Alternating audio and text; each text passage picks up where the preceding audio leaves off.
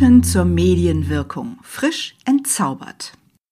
Das Leben könnte so einfach sein. Wir nehmen einfach die erstbeste Studie, zum Beispiel derzeit zum Thema Homeoffice, und erklären sie für allgemeingültig. So funktionieren wir Menschen nun mal. Hat doch die Studie X so ergeben, muss so sein. Und in gewisser Weise bedient das ja unsere Sehnsucht nach einfachen, verlässlichen Wahrheiten. Das ist zugleich der Moment, wo sich die Wissenschaftler und Wissenschaftlerinnen die Haare raufen. Denn sie wissen, einmal ist kein Mal. Es braucht immer eine Vielzahl von Studien mit dem gleichen Fokus, um Ergebnisse wasserdicht zu machen, zu validieren. Zusammen mit vier Kolleginnen und Kollegen habe ich mich in einer Arbeitsgruppe unseres Bundesverbands für Medientraining gerade intensiv mit dem Thema Medienwirkungen beschäftigt. Wir haben eine Metastudie zu Auftritten vor der Kamera initiiert und dazu später mehr.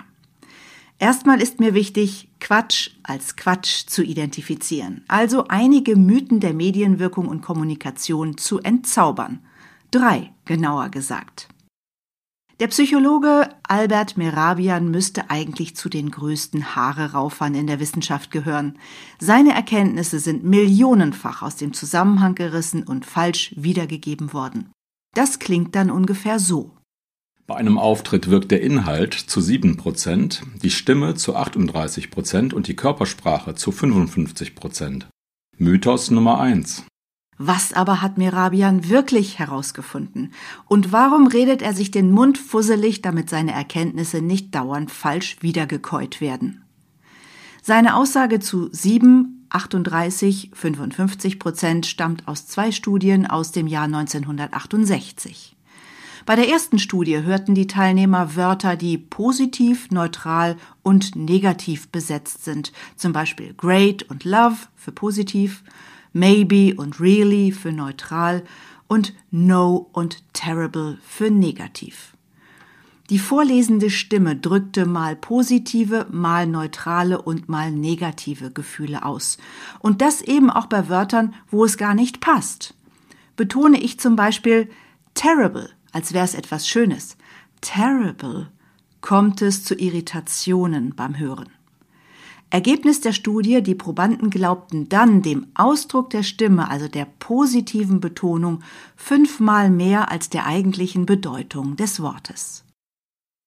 In einer zweiten Studie kombinierte Merabian das Wort maybe mit Fotos von Gesichtern.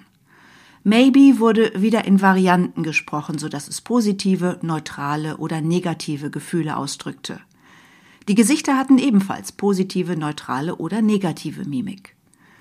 In dieser Folgestudie hatten die Gesichter 1,5 mal so viel Einfluss auf die wahrgenommene Stimmung wie die Betonung des Wortes maybe. Kombiniert errechnete Merabian dann die Prozentwerte für Inhalt, Stimme und Körpersprache 7, 38, 55 Prozent. Wohlgemerkt nur auf Basis dieser zwei Studien, dieser konkreten Experimente. Er betonte mehrfach, dass die Ergebnisse nicht verallgemeinert werden können. Es waren übrigens auch keine Studien mit Bewegtbild, also mit Videos. Es wurden keine lebenden Menschen beobachtet und ihre Wirkung bewertet. Kurzum, es ist regelrecht falsch, die Merabian-Regel pauschal auf Kommunikation aller Art zu übertragen. Den Forscher selbst nervt es bis heute. Schauen wir auf eine weitere unbelegte und ungeprüfte Weisheit. Gesten unterhalb der Gürtellinie wirken negativ, oberhalb der Gürtellinie positiv. Mythos Nummer 2. Auch zu dieser Aussage haben wir keinen wissenschaftlichen Beleg gefunden, noch nicht mal nach Rücksprache mit einer Gestenforscherin. Der Mythos wird häufig mit Sportlern untermauert, die beim Sieg die Arme hochreißen. Vergessen wird dabei, es gibt auch eine Vielzahl anderer Jubelgesten, wie zum Beispiel die Säge nach einem Tor beim Fußball zum Beispiel oder das symbolische Wiegen und Schaukeln eines Babys mit beiden Armen unterhalb der Gürtellinie. Wirken diese Gesten negativ? Machen Sie gern mal den Selbsttest. Wo sind denn die Hände, wenn Sie von Ihrem Hund erzählen, der Ihnen vielleicht bis zum Knie reicht? Wie würden Sie gestikulieren, wenn Sie von hohem Dünengras erzählen oder wie ein kleiner Junge an Ihrer Jacke gezupft hat? Ich schätze mal, da sind Ihre Hände auch unterhalb der Gürtellinie. Und warum um alles in der Welt sollte das negativ sein? Und einen Mythos habe ich noch. Wir behalten 10% von dem, was wir lesen, 20% von dem, was wir hören, 30% von dem, was wir sehen. Mythos Nummer 3. Diese Aussage wird oft in Kegelform dargestellt. Sie fußt sehr wahrscheinlich auf Edgar Dales Cone of Experience. Dale hatte den Kegel vor 75 Jahren für das Lernen von Kindern eingeführt. Googelt man die drei Worte, erhält man aktuell mehr als 370 Millionen Treffer. Diese hohe Zahl macht die Aussage aber nicht richtiger. Irgendjemand hat vermutlich mal zu Dales Schaubild Prozentzahlen hinzugefügt. Viele haben die dann abgeschrieben und sie gehören also komplett ins Reich der Märchen und Mythen. Die Aussagen gehen noch weiter. So sollen wir angeblich 50 Prozent von dem behalten, was wir sehen und hören und 90 Prozent von dem, was wir tun. Ganz ehrlich, ich weiß nicht mehr 90 Prozent von dem, was ich mal getan habe. Ein Großteil gerät dankenswerterweise über die Jahre in Vergessenheit und ich glaube, das ist auch gut so.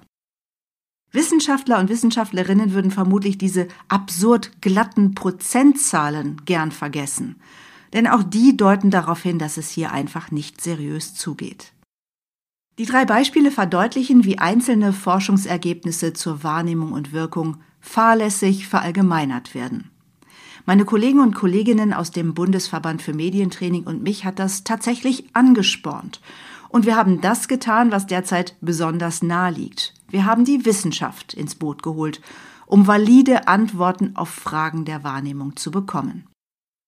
Zusammen mit Professor Hans-Bernd Brosius von der Ludwig-Maximilians-Universität München haben wir zunächst einen Fragenkatalog für die Untersuchung erstellt. Die Universität hat daraufhin in einer Metastudie wichtige Erfolgsfaktoren für Stimme und Körpersprache ermittelt, die auf die Aspekte Kompetenz und Sympathie einzahlen. Diese Erfolgsfaktoren für den Auftritt sind derzeit besonders wertvoll. Warum? Derzeit erleben wir Kollegen und Kolleginnen, Vorgesetzte, Expertinnen, Politiker, Politikerinnen vor allem auf dem Bildschirm per Zoom, per Teams oder eben im klassischen TV bzw. im Livestream auf dem mobilen Gerät. Wie aber können Redner und Rednerinnen diese Auftritte via Bildschirm wirksam gestalten? Wie erreichen sie ihre Zuhörenden trotz der digitalen Distanz? Darauf gibt die Metastudie Antworten. Das Besondere hier, es wurden mit 87 Studien eine besonders große Zahl vorliegender Untersuchungen ausgewertet, geleitet von der Frage, wo stimmen Ergebnisse überein? Wo sind echte Zusammenhänge? Welche Erkenntnisse sind wirklich valide und übertragbar? Hier einige Ergebnisse mit hoher Evidenz. Und hohe Evidenz, das heißt, mehr als 70 Prozent der zugrunde liegenden Studienergebnisse belegen das. Hohe Evidenz gibt es für den Blickkontakt so erhöht ein konstanter Blickkontakt die wahrgenommene Kompetenz ebenso wie eine aufrechte Haltung und ein zum Publikum gewandter Körper. Achtung, Blickkontakt gelingt im digitalen Raum ausschließlich über die Webcam, nicht über den Blick auf den Bildschirm, wo eventuell die Zuhörenden zu sehen sind. Eine gute Evidenz mit mehr als 50 Prozent der Studien, die es belegen, führt zu folgenden Tipps. Zeigen Sie sich zugewandt und offen, beispielsweise indem Sie sich nach vorne beugen, nach vorne gestikulieren und offene Handflächen zeigen, zum Beispiel anstelle des ausgestreckten Zeigefingers. Richten Sie sich gut auf mit der Idee, den Raum zu füllen. Das ist im Sitzen gar nicht so einfach. Probieren Sie es bitte aktiv aus. Kompetent wirkt auch, wer die Lippenpartie und die Augenbrauen entspannt. Ein Lächeln unterstreicht die wahrgenommene Kompetenz. Vermeiden sollten Sie dagegen das Berühren der Nase, des Kopfes, Kratzen und andere unruhige Bewegungen. Diese Ergebnisse, das ist uns auch klar, werden Auftritte vor der Kamera nicht revolutionieren. Sie stellen aber das, was viele Trainer und Trainerinnen bisher so aus dem Bauch heraus vermittelt haben, auf ein wissensbasiertes Fundament. Das ist das wirklich herausragende Verdienst der von uns initiierten Studie. Bei den untersuchten Bausteinen für Stimme und Sprechweise zeigt die Metastudie Folgendes. Vollständige Sätze, die mit möglichst tiefer, klarer Stimme gesprochen werden, erhöhen ebenfalls die Wahrnehmung der Kompetenz. Das wird durch lebendiges, flüssiges Sprechen noch verstärkt. Wahrscheinlich entsteht dadurch der Eindruck, der Sprechende habe nichts zu verbergen oder er oder sie filtere die Aussagen nicht. Das mit der tiefen Stimme ist natürlich so eine Sache. Wer ist schon von Natur aus damit ausgestattet? Frauen ja überwiegend sowieso nicht. Trotzdem ist dieses Ergebnis ein klarer Hinweis darauf, dass auch Sprechende mit helleren, höheren Stimmen ihr Potenzial nach unten ausschöpfen sollten. Sie können zum Beispiel am Satzende die Stimme entschlossen senken. Phonetiker nennen das den finalen Fall, und der kann gar nicht tief genug sein. Bei der Wahrnehmung von Sympathie gab es eine hohe Evidenz. Hier wirkt es sich sehr positiv aus, wenn sich Sprechende mit angesehenen Akteuren wie Unternehmern, Familienmitgliedern oder einem begeisterten Publikum zeigen. Unterstützend eingesetzt werden können auch Symbole, die für übereinstimmende Werte und Ansichten des Sprechenden mit dem Publikum stehen. Je nach Publikum kann das beispielsweise das Firmenlogo als Anstecker sein oder ein Pin mit dem Kampagnenmotto. Diese Erkenntnis zur Inszenierung ist im US-amerikanischen Wahlkampf bereits konsequent umgesetzt. Es wird interessant sein zu beobachten, wie deutsche Politiker und Politikerinnen im anstehenden Wahlkampf damit umgehen. Nochmal zusammengefasst. Wer via Bildschirm kompetent und sympathisch wirken möchte, der zeigt sich mit angesehenen anderen Akteuren, verwendet Symbole, wendet Augen und Körper dem Publikum oder der Webcam zu, nutzt offene Gesten und spricht dynamisch, aber nicht zu schnell. So die Ergebnisse der Metastudie.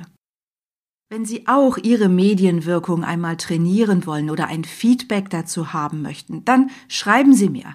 Alle Kontaktwege finden Sie unter www.die-medientrainer.de.